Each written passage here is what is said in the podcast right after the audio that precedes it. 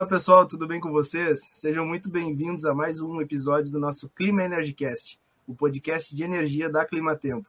Eu sou Luciano Ritter, analista comercial da vertical de energia da Climatempo, e ao longo desse episódio a gente vai discutir sobre o aquecimento global e o que, que as empresas de energia podem fazer para combater esse efeito. Para esse bate-papo, eu estou acompanhado aqui do nosso especialista em clima da vertical de energia, o Pedro Regoto, e também o Thiago Moraes, que é responsável pela, pela operação e manutenção da Enel no Rio de Janeiro. Antes de mais nada, eu queria agradecer vocês pela participação aqui do nosso podcast e queria que você se apresentasse um pouquinho. E aí, Thiago, se você puder contar para a gente um pouco aí da, da, sua história, um pouquinho da Enel, fica, é, a gente quer te conhecer também. Vamos lá. Ok, olá, Luciano, tudo bem, Pedro? Olá, pessoal que está com a gente aqui no canal. Eu sou Thiago Moraes. Hoje estou como responsável de operação e manutenção aqui na Enel, no Rio de Janeiro, a Enel Rio.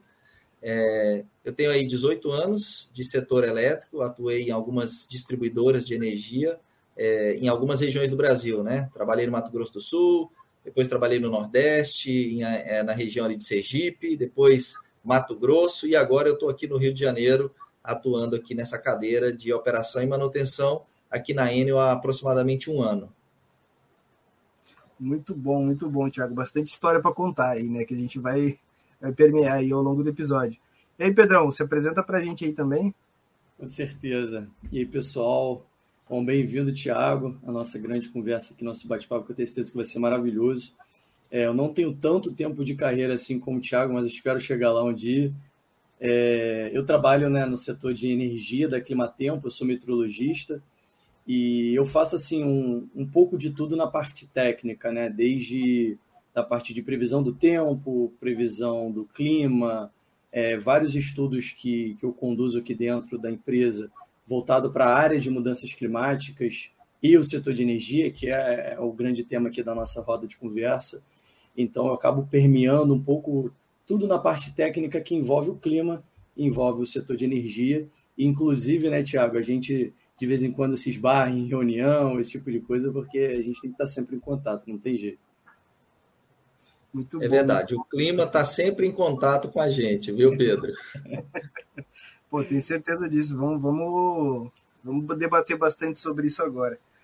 Bom, pessoal, vamos lá então, né? A gente sabe que essa temática de, de aquecimento global, mudança climática, ESG, tá tudo muito em alta, né?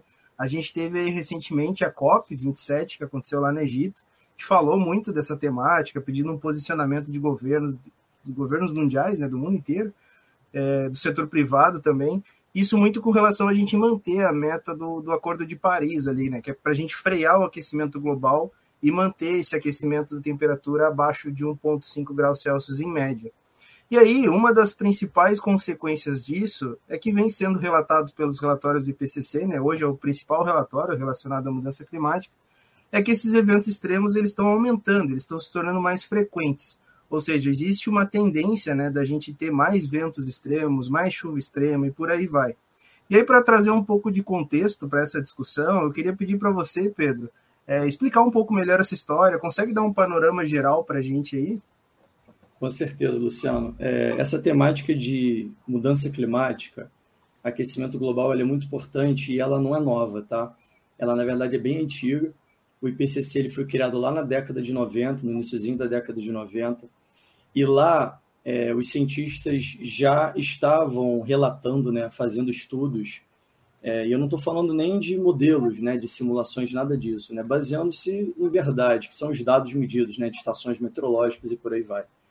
Então as medições já estavam indicando o que um panorama de mudança.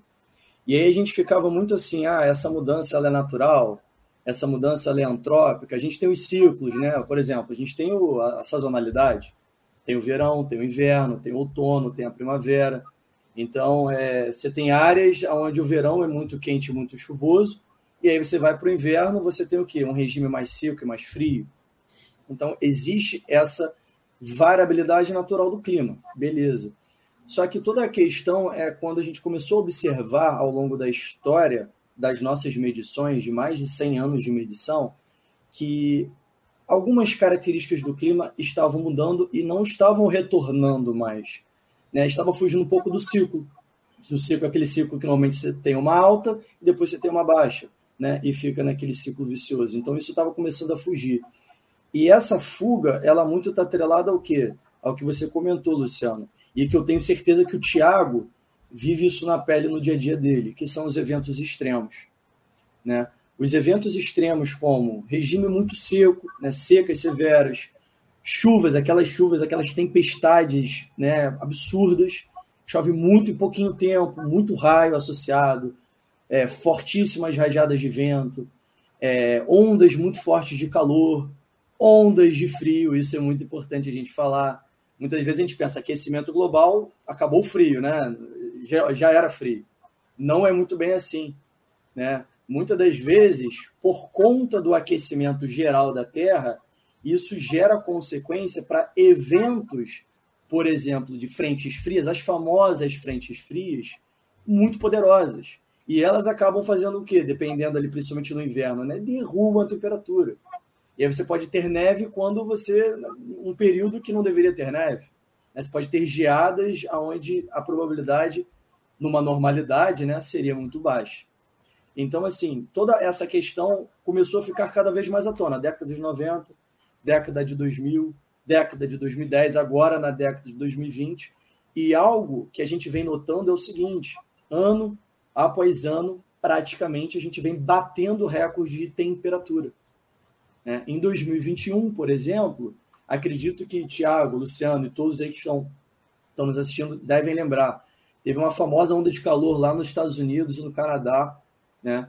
É, foi ali na metade do ano, por volta de junho e julho de 2021, e chegaram a temperaturas de quase 55 graus medido em termômetro, né? uma estação meteorológica lá no Vale da Morte da Califórnia. Não sei se o Thiago já, já passou por lá, eu tenho, eu tenho muita vontade de ir lá para conhecer o local. É um grande deserto, né? Realmente ali o, a, o clima é bem, bem atípico. É, então, assim, isso é só para retratar e diversos outros fenômenos, senão vou ficar aqui cinco horas né, elencando várias outras coisas que são fatos, né? quase que incontestáveis, na verdade, porque a gente não está falando de modelagem, a gente está falando de simulação, a gente está falando do que já aconteceu. Então a gente vem relatando isso, e, e isso eu, eu acredito, né, Tiago, que os impactos meteorológicos, principalmente quando a gente fala de tempestade, né, raio, eu acho que é aquele combo, né, Tiago, é raio, raio, chuva e vento, né? Raio, chuva e vento para o setor elétrico, ele, quando está isso ainda mais combinado, né, tudo acontecendo ao mesmo tempo, realmente é algo bem danoso, né? É, é, é bem pode, pode falar, Thiago, vai lá. Não, eu ia comentar que é justamente esse, é, esse é o grande impacto, né? Talvez isso na cadeia, esse seja o último estágio, o reflexo do aquecimento global. E, esse, e essa variação, né, essa intensificação, essas mudanças climáticas, principalmente muito rápidas, é isso que traz muita interferência para a rede elétrica, para os clientes, né? É, para o fornecimento de energia como um todo. Né? Então, essas. E, e isso está se tornando realmente, é, Pedro, como você colocou aí, você tem os dados, tem os estudos, mas nós que sentimos o reflexo disso, a gente vê que cada vez mais as, as contingências, os eventos climáticos têm trazido mais reflexo no fornecimento de energia também. Por quê? Porque eles têm vindo de forma mais severa. Né? Então, eles agridem muito mais. Eles, às vezes, vêm até num período mais compacto de tempo, uhum. mas vêm numa intensidade muito grande. Uma coisa é você chover, ter um volume de chuva esparramado num determinado período, ele traz pouco reflexo à, à, à rede elétrica, por exemplo. Agora, se isso acontece num volume, num período muito curto, é, isso traz grandes impactos, como foi o que aconteceu no início desse ano é, na região de Petrópolis, né, que nós tivemos ali é, uma tragédia, onde choveu mais do que o que choveria em um mês, a média mensal. Né, lá choveu em horas naquele dia. Então, assim, você ter ideia, a média mensal de, de volume de chuva para a região ali é 200 milímetros. Em três horas, nós tivemos 260 milímetros de, de água que descarregou sobre aquela cidade. Né? Então, isso trouxe assim, um estrago muito grande em função desse, desse acúmulo, desse volume muito grande num determinado período. Isso trouxe Thiago, reflexo, como Thiago, já é conhecido para todos, né? É, pegando esse gancho né, que você comentou de Petrópolis, esse, realmente esse evento em 2020 foi assim, algo assustador. Né? Eu moro relativamente próximo, né? Eu sou de Niterói, né? É, não presenciei o evento porque ele foi muito local, ainda tem isso, né? Foi algo, não foi algo generalizado, né? Foi algo muito localizado em Petrópolis, né? Até em cidades próximas, você me corrige que você estava ali no, no, nos momentos, né? Você não teve é, todo esse impacto, é, mas eu digo o seguinte: se a gente tivesse assim um, uma chuva dessa, é algo que é muito difícil você ter uma rede que ela fique totalmente protegida, né? É, é um evento que ele foge muito da curva, né? É, exatamente. Assim, no caso de Petrópolis, por exemplo, como foi em uma hora, em uma hora, as ruas de Petrópolis alagaram. A gente tem registros, inclusive de imagens de câmeras da prefeitura, de pontos estratégicos ali nos locais mais baixos, que a chuva começou no final da tarde, por volta das quatro e meia, às 17h30, ou seja, uma hora depois, a gente tinha é, onde ruas, onde tinha tráfego de carro, uma hora depois tinha vários carros alagados, boiando já na água, já completamente alagados. Então, assim, é, nessa situação, é difícil você ter algo que resista à força da natureza, seja pelo volume de água, seja pela quantidade de descargas atmosféricas. E aí, no caso, por exemplo, de Petrópolis, é, muitos carros, uh, objetos é, foram arrastados e isso levou embora também postes de energia, as redes elétricas, redes de telefonia, comunicação e dados. Então, tudo isso foi comprometido. Por mais que você tivesse uma rede mais robusta e protegida possível, em catástrofes como essa é muito difícil. Né? E isso, isso foi o que aconteceu, por exemplo, também em Angra, já no mês de abril, que nós tivemos outra catástrofe aqui no Rio de Janeiro, foram duas esse ano. Em abril nós tivemos em Angra e de novo tivemos um outro volume grande em Petrópolis, mas não tão quanto aquele de fevereiro. Mas o, o de abril em Angra, ali foi um pouco diferente, mas foi um volume tão intenso de água e tão persistente, né, por um período maior, que ali no caso de Angra houve o deslocamento de terra dos morros. Né? E muitas barreiras, muitas, muitas barreiras cederam e trouxeram todo aquele impacto, né? Bloquearam estradas, é, a, a, região ali ficou isolada por um período, né? Então, assim, foi um impacto também muito forte não só para a rede elétrica, mas para toda a sociedade. O de Angra chegou a ser pior do que o de Petrópolis, Thiago, assim, do ponto de vista da rede elétrica, de impacto? É, eu diria que, que, que foram situações diferentes. O de Petrópolis, ele pegou muito a região da cidade, a região central. O de Angra, ele foi mais esparramado, né, espalhado. Então, ele pegou, sim, as cidades ali de Mangaratiba, região de Angra, região de Paraty. Então, ele foi mais abrangente. E os reflexos ali, é, enfim, eu não tenho dados né, da Defesa Civil, não tenho informações assim de, de danos, né, de estragos, mas ali, além dos danos, também foram muitas vidas que infelizmente foram perdidas. É, teve, teve a persistência da, da, do isolamento ali do local, né? Você não conseguia chegar com equipes, você não conseguia chegar com logística de material, alimentos e tudo mais. Foi preciso o exército intervir para liberar os acessos ali. Isso que eu ia comentar, né, Tiago? No caso de Angra, como teve deslizamento, vocês tiveram um bloqueio de estrada, né? Teve toda uma, uma questão de logística mesmo, de, de você conseguir chegar até a localidade para conseguir dar auxílio àquelas pessoas que estavam sem luz e todo, todo, tudo mais. Mas aí, Tiago, pegando esse gancho, tanto de Angra quanto Petrópolis, né, são, são eventos extremos que, do ponto de vista meteorológico, é, é difícil de prever, especialmente Petrópolis, que foi aí, como você comentou, né, três, quatro horas, choveu mais que a média do mês. O meteorologista, acho que na sala de situação, ele, ele vê aquela situação, ele nem acredita naquilo que ele está vendo, é difícil ele, ele conseguir passar aquela informação se o modelo meteorológico conseguir pegar, né? É, mas eu queria entender como é que é esse processo para vocês, assim, tanto do ponto de vista de planejamento que vocês recebem, eu sei que vocês consomem essa previsão do tempo diariamente, né? Mas como que é esse planejamento para um evento é, extremo, digamos assim, e até como que é essa ação. Digamos que no evento de Petrópolis ali, vocês viram que estava tendo um evento muito extremo. Como que é essa uhum. tomada de decisão, esse jogo rápido que tem que acontecer ali na hora para conseguir é, fornecer luz para aquelas pessoas e tudo mais? É, Luciano, assim, interessante, porque uma coisa que não pode ter, eu vou começar pelo que não pode ter. nessa hora não pode ter improviso. Né? A gente precisa saber muito bem o que fazer, quais as ferramentas que a gente tem, quais ações que a gente vai fazer para que a gente tenha a retomada, mesmo em tá. condições tão críticas quanto Petrópolis, quanto Angra, que talvez a gente nem conseguisse prever. Mas o fato é que a gente precisa ter, e no caso aqui na Enel, a gente tem um plano, uma política muito bem estabelecida para essas condições. A gente tem camadas de acionamento, então, à medida que a gente vai tendo elevação de complexidade, elevação de quantidade de clientes desligado, a gente vai fazendo o acionamento desse plano que já é previsto, que já é estruturado, que inclusive a gente faz simulações ao longo do ano, né, para a gente poder garantir que esse plano esteja pronto para entrar em atuação em qualquer, em, a qualquer momento.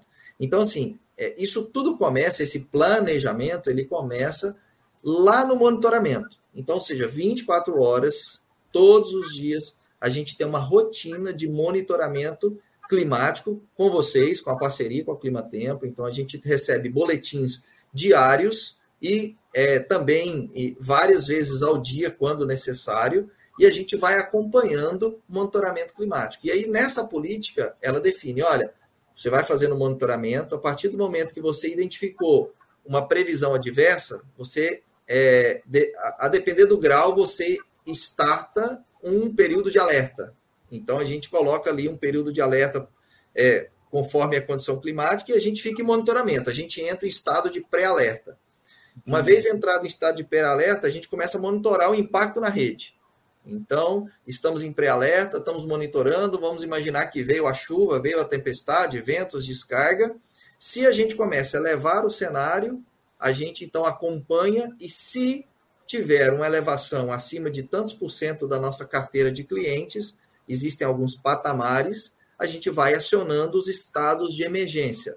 Aí a gente tem estágio 1, estágio 2, estágio 3, né? E aí à medida que esses estágios vão acionados, nós vamos trazendo aquelas ações, startando ações já pré-definidas, como redirecionamento de equipe, como reforço da equipe do centro de operação, como é, acompanhamento é, na gestão e na logística desses atendimentos. Se, se, se chega num cenário muito grave, nós temos uma parceria com, com as salas de crise da Prefeitura, Defesa Civil, quando são instauradas, a gente coloca representante da Enel lá dentro a gente monitora o desenrolar da crise até que a gente consiga trazer de novo o cenário para uma condição de estabilidade e aí depois que a gente está por um período numa condição de estabilidade, a gente então encerra essa condição de emergência. Ou seja, então esse fluxo ele fica 24 horas todos os dias no ano sendo monitorado e caso a gente chegue nesses estágios de, de emergência, a gente starta um plano muito bem definido com várias ações e aí a gente acompanha até trazer a normalidade. Essa é, é o que a gente faz em termos de processo, né? Que a gente tem um processo, gestão, a gente faz direcionamento de equipes de outras áreas para vir atuar na emergência, para que a gente reforce e seja rápido aí no restabelecimento, já que a energia é fundamental também nesses períodos de, de, de, de condições climáticas adversas, quando as pessoas estão muito, estão em casa, né? Estão precisando da energia ali. Com certeza.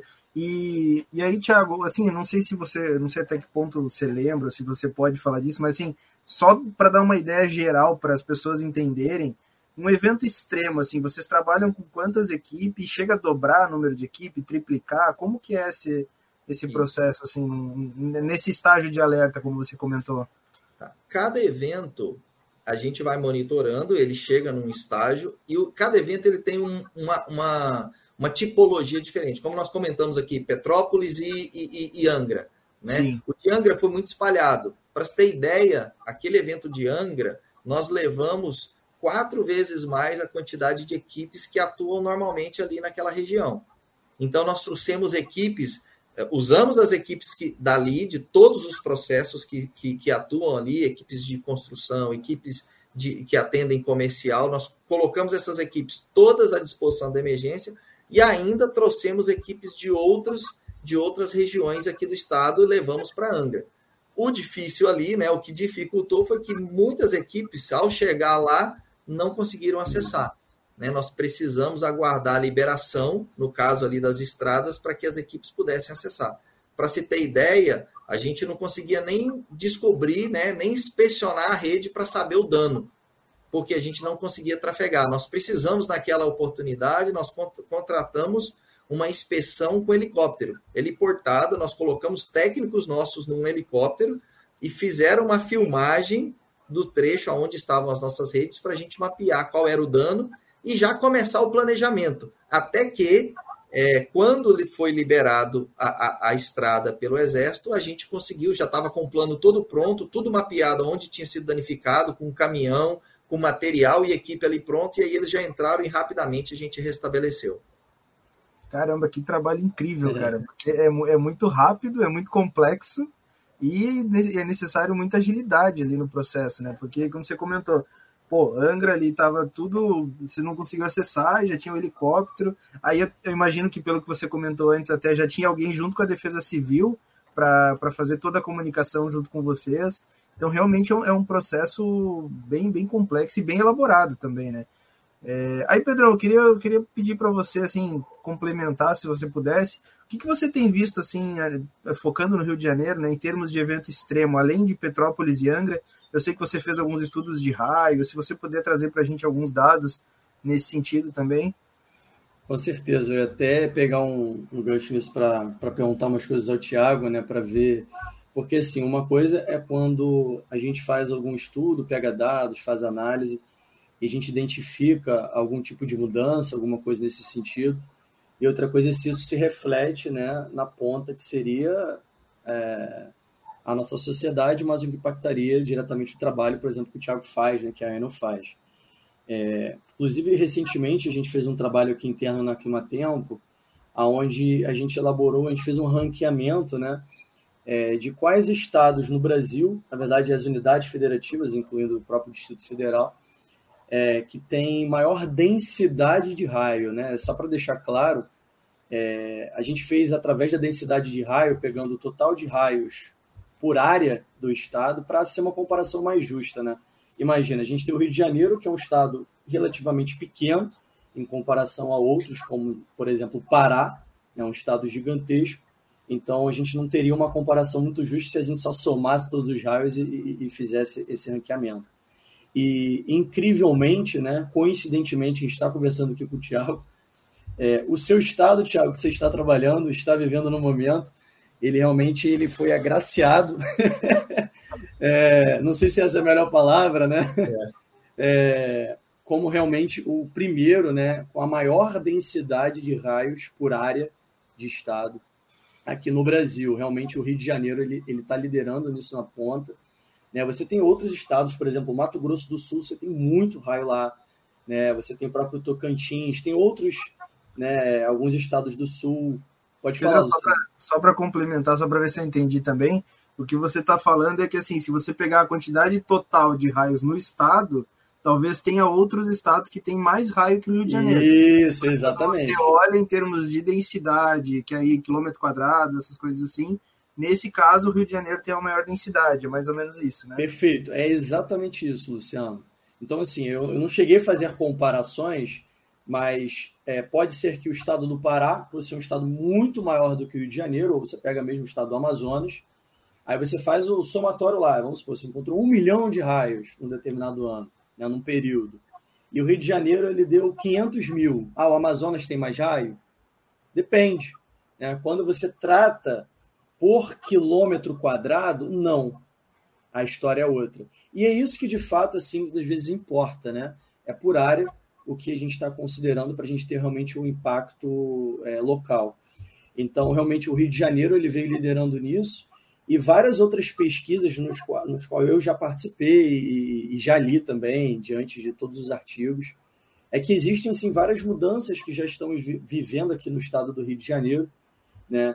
E aí eu até gostaria, Tiago, de saber se você tem algum tipo de percepção, por exemplo. A gente falou muito aqui do impacto na rede elétrica, ele vem muito para aquela chuva concentrada, né? Ah, vamos supor, choveu 100 milímetros no mês.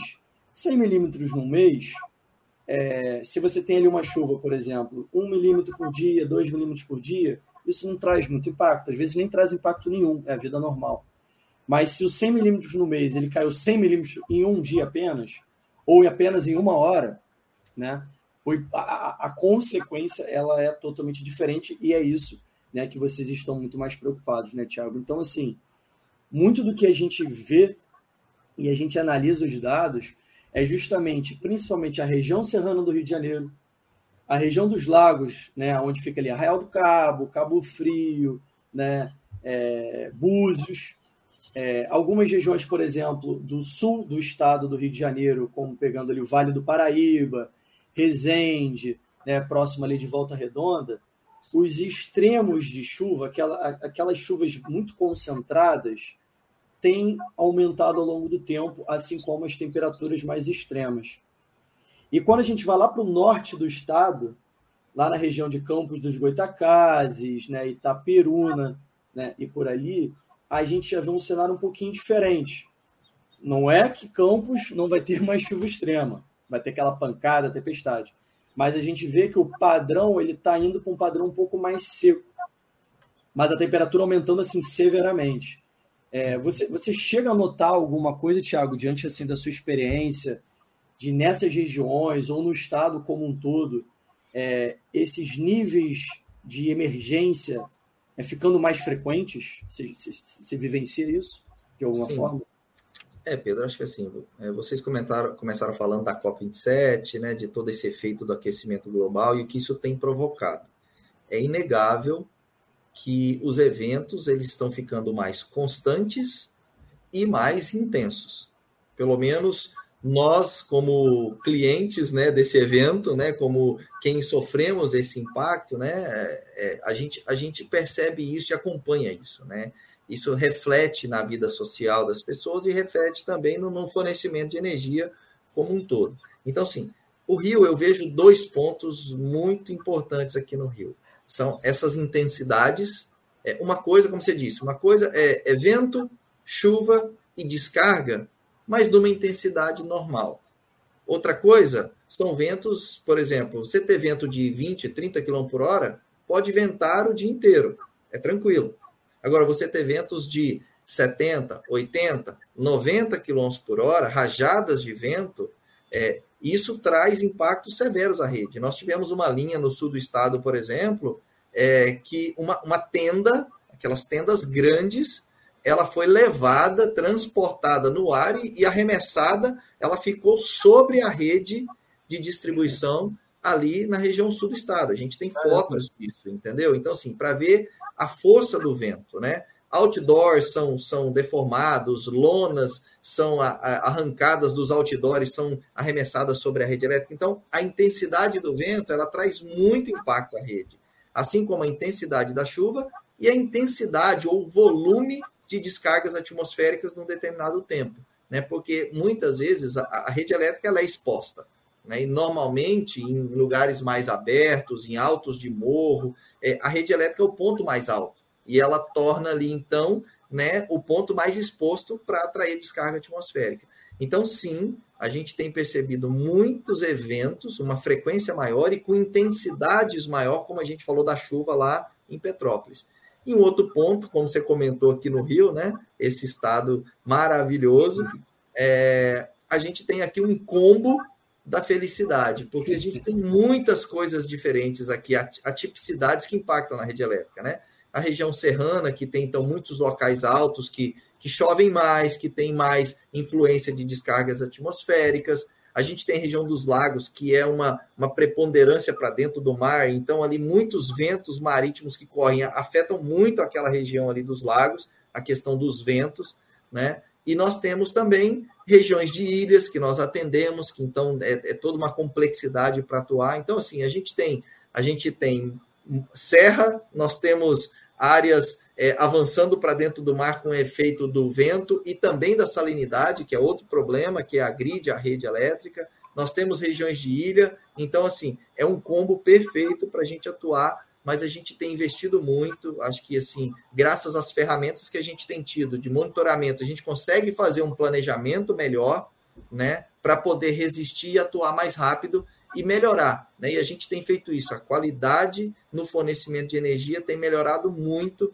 nos últimos anos, graças a todos os investimentos que foram feitos, a gestão e monitoramento e a preparação das equipes para atuar, em especial nas condições de contingência.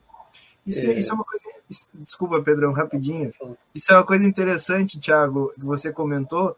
Pelo que eu entendi, então, nem sempre eu tenho que deslocar até o. Tenho que deslocar uma equipe até o local. Eu consigo fazer essa, essa restauração da rede de uma forma remota? Como é que funciona isso, Thiago?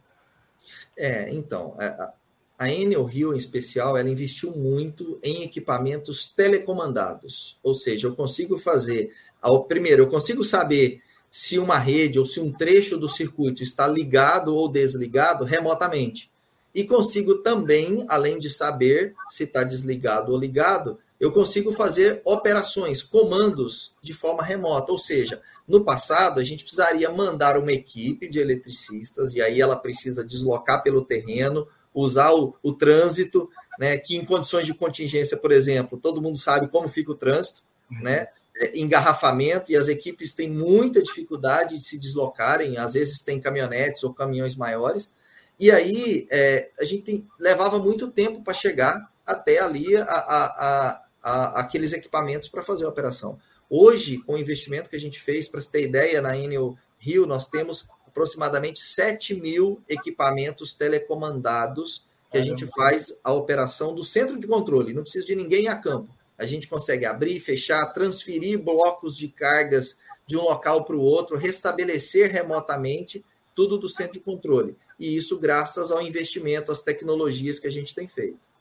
Nossa, isso facilita muito o trabalho, né? Além de você ter menos tempo de, de, de deslocamento, né? Você tem, você tem uma, otimização é, muito grande, né, Tiago? Um dado relevante, Pedro, até te cortando, desculpa, você ter ideia, há alguns anos atrás, a gente levava em média 30, 40 minutos para fazer a recomposição do primeiro bloco de cargas, certo? Quando a equipe, então, ela era acionada, vai, vai para tal local, até que ela chega naquele local, prepare, faz o primeiro restabelecimento do primeiro bloco de carga, era de 30, 40 minutos. Hoje a gente faz isso com dois minutos ou até menos. Caramba, cara. Então, por exemplo, caiu a luz aqui na minha casa seria essa situação.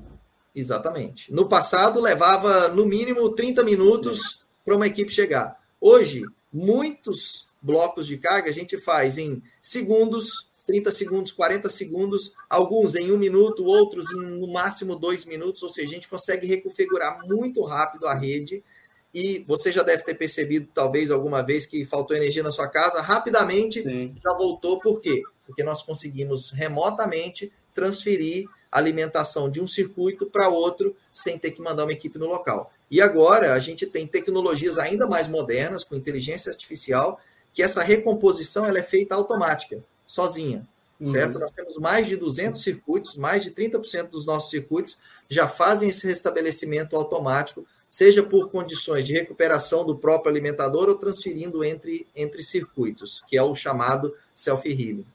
E, e, isso, assim, Tiago, ele está hoje, né, nesse mecanismo que você explicou, ele está o tempo todo fazendo esse equilíbrio ou é uma coisa assim que só em, em momentos vocês tipo acionam para ele rodar? Está 24 horas por dia assim fazendo é, isso. Essas tecnologias elas ficam 24 horas por dia monitorando a rede e, e à disposição. Um circuito teve alguma anomalia, teve algum problema ali, rapidamente já faz toda a recomposição de blocos de carga ou transferências de bloco de carga de forma automática. Cara, Caramba, realmente é, é, é, o, é o mundo tecnológico, né? Realmente avançando demais. E eu queria te perguntar uma coisa, Thiago, mas é, é muito da minha curiosidade, né? Que é assim, quando eu penso em rede de distribuição elétrica, né, a gente vê todos esses problemas de condições climáticas afetando as redes. Já eu fico assim, caramba, mas você não pode botar uma rede no subterrâneo? Aí na minha cabeça eu falo, caramba, a rede subterrânea seria a rede ideal, né? Porque pode chover, em teoria eu não teria problema, pode ventar, né? O vento acabaria o problema, talvez até mesmo com raio. É... Eu não sei, Thiago, eu imagino que seja muito mais caro, né? Na minha concepção, mas existe alguma coisa assim, não sei se você já se perguntou se a Enel ela faz algum tipo de estudo para viabilizar isso ou não, essa questão da rede subterrânea?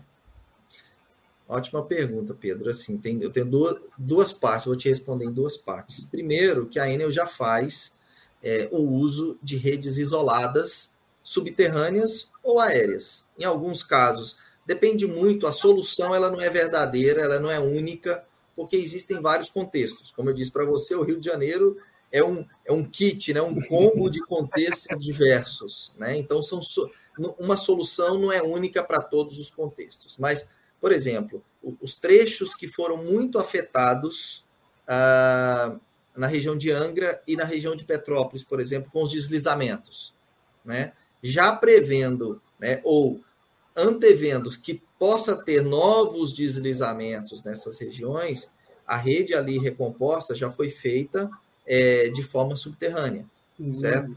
Mas são alguns trechos, uhum. são alguns trechos. Por quê? Aí entra no segundo ponto. Então, ou seja, primeiro, sim, a gente já utiliza das tecnologias do subterrâneo, a gente tem alguns trechos.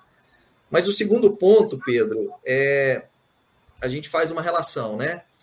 Entra na questão do custo, e a gente tem um, um, uma, uma cláusula né, na, na concessão que a gente precisa fazer investimentos prudentes. É claro que eu gostaria andar, de andar de Ferrari por todo lugar. A questão é quanto custa, né? E é possível andar de Ferrari em todas as ruas, em todos os locais?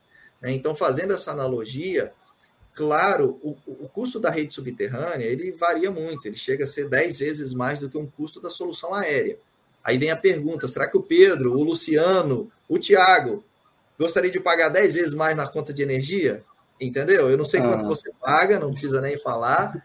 Mas assim, então a gente precisa, e o Brasil ele é muito expert em desenvolver tecnologias e ir conciliando cenários né, para encontrar o ponto ótimo. E é isso que a gente sempre faz. A gente vai fazendo investimentos prudentes, de forma que não onere o cliente, mas que vá melhorando a, a, a continuidade no fornecimento de energia para os nossos clientes. E a gente tem tido uma bela evolução, inclusive dias atrás estivemos na ANEL, né, apresentando, compartilhando com as demais distribuidoras no workshop que teve, a evolução que a Enel Rio teve nos indicadores de qualidade, fruto de todos esses investimentos que a gente tem feito. Muito Caramba, bom. isso é muito legal, né? O foco de vocês é sempre restabelecer a rede o mais rápido possível, né, cara? É, é, é que nem você falou, de 30 minutos vocês baixaram para 2 minutos, às vezes alguns segundos, dependendo da ocasião, e a ideia é planejar para que esse prazo, esse período de tempo que você fica sem luz, que o consumidor final, né, fica sem luz, seja cada vez menor. Ou seja, daqui a pouco é 5 segundos, 2 segundos, já estabeleceu a rede, já. Pelo que é. eu entendi, é, é, é esse o caminho, né, Thiago? E, e aí, já, já, já, me, já me encaminhando para o final, Thiago, eu queria fazer uma pergunta. Uma vez eu ouvi aí pelo, pelo setor elétrico que chuva em pé, engenheiro deitado. Chuva deitado, engenheiro em pé. Isso confere? Como é que é essa, essa questão aí, Thiago? Que a é. chuva, deitada é meio tocada a vento, né? Que, que a gente comenta. É. é, é aquilo que nós comentamos, né? Se, se só chove e, e com volume razoável, ok. Se chove muito, a gente tem os problemas com alagamento, muitas vezes a gente não consegue deslocar, né? A gente, pra você ter ideia, às vezes a gente tem que esperar escoar um pouco da água, porque os veículos, mesmo que traçados, não entram, né? Então, assim, é, agora, a chuva de lado, como a gente diz, né, que é a chuva associada com o vento, ela traz muitos estragos, porque ela projeta muitos objetos na rede elétrica, ela provoca muitos danos realmente, né? Então, assim, é, tem razão aí, esse tem um fundo de verdade esse seu ditado, tá, Luciano? Muito bom. É, bom, só, só, só uma última perguntinha, Luciano, é porque vai lá, vai lá. tem que me interromper, porque senão também não para. Não, vai é, lá. Tiago, se você pudesse elencar, né? A gente falou muito de chuva, raio e vento. Mas a gente não falou. Vou, vou, são duas perguntas, na verdade. Agora já até inventei mais uma aqui. A gente falou muito de raio, chuva e vento. Mas a gente não falou de temperatura. A temperatura é um fator que vocês estão atentos na previsão. Por exemplo, ah, vai ter uma previsão de onda de calor, uma previsão que vai chegar né, aquela frente fria, esquenta a beça e depois tem uma queda abrupta dessa temperatura. A temperatura isoladamente, né? Vamos pensar assim, é, isolando os fatores, ela impacta de alguma forma? Pô, Pedro, muito obrigado. Aí faltou é, realmente esse ponto, né? E, e, e, foi, muito, foi muito interessante isso, porque sim, a temperatura, principalmente a alta temperatura, ela pode trazer impactos para a rede. E como? Né? Como que isso pode trazer? Porque a temperatura ao extremo, a temperatura elevada, ela provoca um consumo muito acelerado de energia. Pelos equipamentos, naturalmente, né? Porque se você imaginar um ar condicionado que você tem uma temperatura ambiente aí de 24 a 30 graus, ele tem um certo trabalho para refrigerar um ambiente interno. Agora, quando você sai dos 30 e já vai para 35 e já beira os 40 graus, aquele ar condicionado ele vai trabalhar intensamente e ininterruptamente para tentar refrigerar aquele ambiente ali dentro. Então isso provoca aquecimento da própria máquina do ar-condicionado e ele vai consumir mais energia, e aí você tem picos de consumo né, no mesmo momento. E isso pode provocar, e aí vem uma deixa aqui, né? Normalmente, quando a gente tem ondas de calor persistente, as pessoas começam a comprar ventilador, hum. instalar ar-condicionado e muitas vezes fazem isso de forma descoordenada, desordenada, sem informar a concessionária. Porque todo todo cliente, quando ele pede uma ligação nova, ou seja, eu fiz uma casa, vou ligar hoje, eu tenho que fazer uma declaração da quantidade de carga que eu tenho ali, para que a concessionária se planeje para atender aquele, aquela carga. Né? O que acontece é que depois que eu estou morando na casa, às vezes eu mudei e tinha um ventilador. Hoje, às vezes eu estou com 10 ar-condicionado na casa e não contei para a concessionária que eu aumentei a minha carga. Né? Então, isso pode provocar sobrecargas no sistema. Então, a gente fica sim atento é, ao monitoramento também da, da, da, temperatura, porque ela pode impactar é, em carregamentos. E para isso a gente tem tecnologias, nós temos um carro, é, é, é, é mais de um né, carro, que tem uma câmera termográfica que ela faz termovisão. É como se fosse um, um, um termosensor que vai passando na rede, vai filmando a rede. Ele vai te vai... fazendo um raio-x da rede inteira. Assim. Exatamente, um ultrassom da rede, um raio-x da rede. E aí ele vai vendo se tem algum ponto de aquecimento na rede provocado por esse aumento de demanda, para que a gente consiga é, fazer manutenções de forma preventiva e evitar o desligamento é, e a interrupção de, de energia para os clientes. Tiago, é, isso aí, assim, eu não sei, Luciano, você, se você é mais informado do que eu, mas eu estou mexendo um péssimo cliente agora. e, porque, assim, eu, não, eu juro, eu não sabia dessa questão do informe. Né? Eu nunca fiz uma ligação nova, ainda não. mas é, no futuro a gente vai fazer.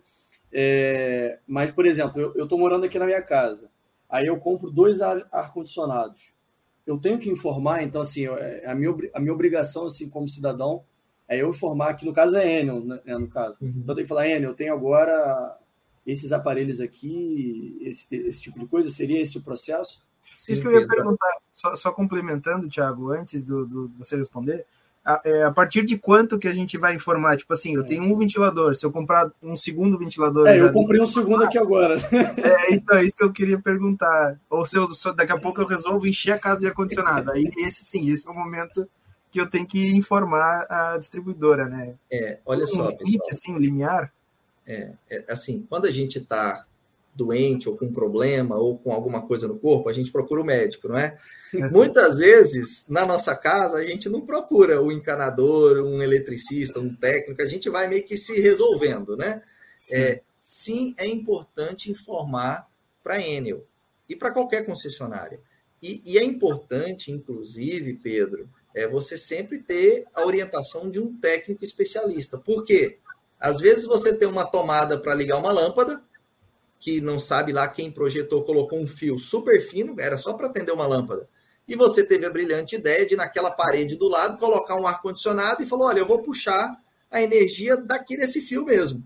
E o Pedro, que é um aventureiro de sábado à tarde, vai lá, pendura o ar-condicionado, vê no YouTube como que conecta né, um ar-condicionado, liga naquele fio, você pode provocar uma sobrecarga interna na sua casa, pode provocar um incêndio, e, e, e você tem um disjuntor de entrada Normalmente, com a carga que você declara, a concessionária, é, junto com o seu técnico, né, ele te indica qual é o disjuntor ali na entrada. Muitos atendimentos que nós mandamos equipes, que o cliente liga reclamando de falta de energia, muitas vezes chega lá e não é problema na rede da Enel, é o disjuntor lá na entrada que desarmou. Por quê? Porque lá tinha um disjuntor de, de 10 anos atrás, de 15 anos atrás, quando o Pedro mudou para aquela casa, e que tinha um ventilador e hoje tem cinco ar-condicionado, e por acaso, como deu uma onda de calor, o Pedro ligou cinco ar-condicionado, ligou o chuveiro, e o disjuntor lá começou a dar problema, entendeu? Então, sim, é muito importante ter orientação de um técnico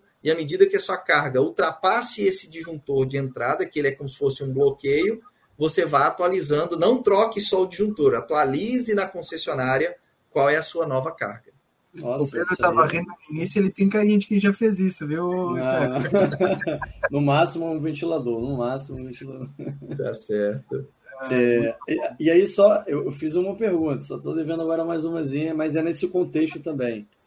Né? A gente falou dessas variáveis, e assim, Thiago, na, na sua concepção, na sua grande experiência aí, se você pudesse elencar a, a, variável isoladamente que mais causa estrago, qual seria? Climática, poxa, né? Poxa, Pedro, essa aí não está no script, não.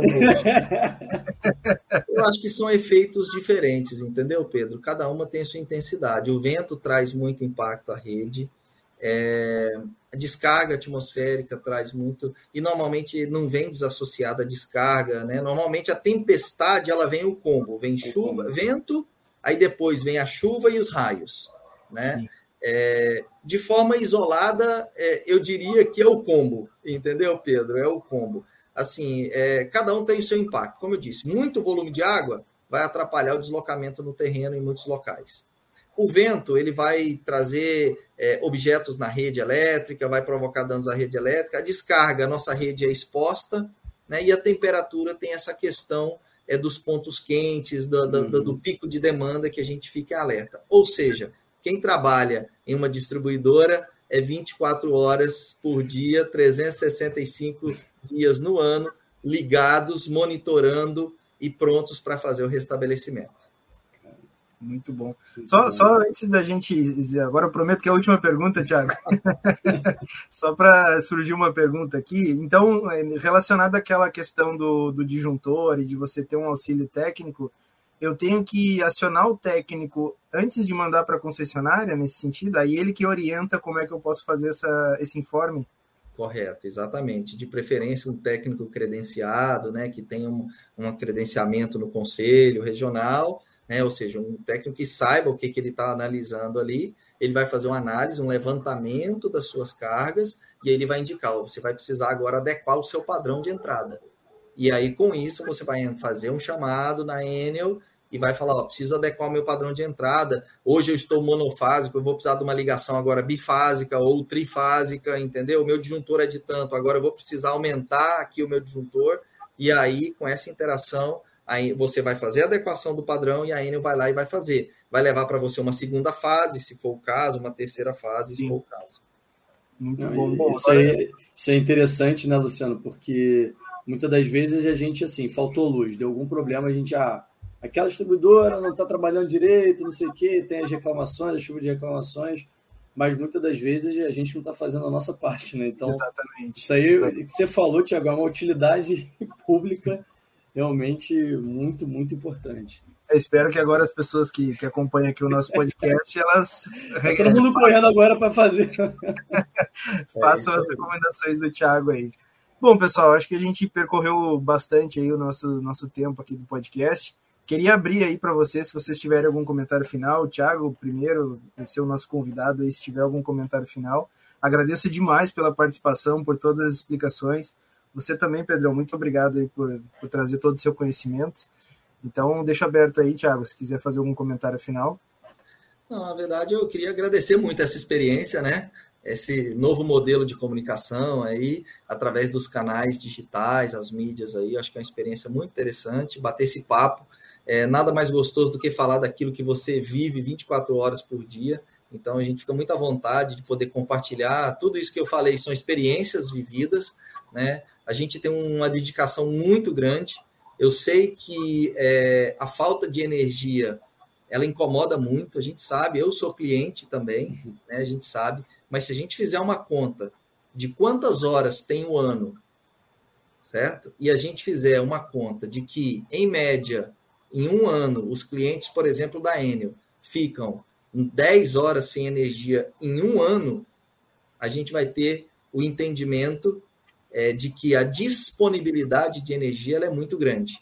Ficar sem energia, em média, 10 horas em num período de um ano é uma disponibilidade muito boa. Isso tem melhorado muito na Enel, isso tem melhorado muito no Brasil. Nós vimos isso no workshop que eu tive, né, alguns dias atrás. A gente vê que a média Brasil tem melhorado muito a disponibilidade, mesmo com toda essa agressividade que nós falamos do clima, mas eu acho que a estruturação que a Enel tem feito de tecnologia, de estrutura de equipe, de centro de operação moderno, inteligência artificial, eu acho que tudo isso tem ajudado com que a gente garanta uma disponibilidade tão boa quanto essa que eu comentei aqui com vocês. Então, muito obrigado por essa oportunidade. Foi uma experiência fantástica estar aqui com vocês e estamos à disposição aí. Muito obrigado, Tiago. Cara, fica, fica evidente o trabalho de vocês e o esforço que vocês fazem para manter essa disponibilidade do, do recurso, né, da energia dentro das nossas casas. Muito obrigado por isso também, né? Pedrão, algum comentário final aí? É, só para resumir aqui a nossa conversa, né, eu acho que uma, uma grande mensagem é, hoje, a energia elétrica ela foi uma disrupção para o mundo, né, para a nossa sociedade. E a gente pensa, com todo avanço tecnológico, cada vez mais é tudo fica mais ligado à energia elétrica. Né? Carro agora é elétrico, é a casa toda automatizada. Então, cada vez a gente vai para uma maior dependência da energia elétrica.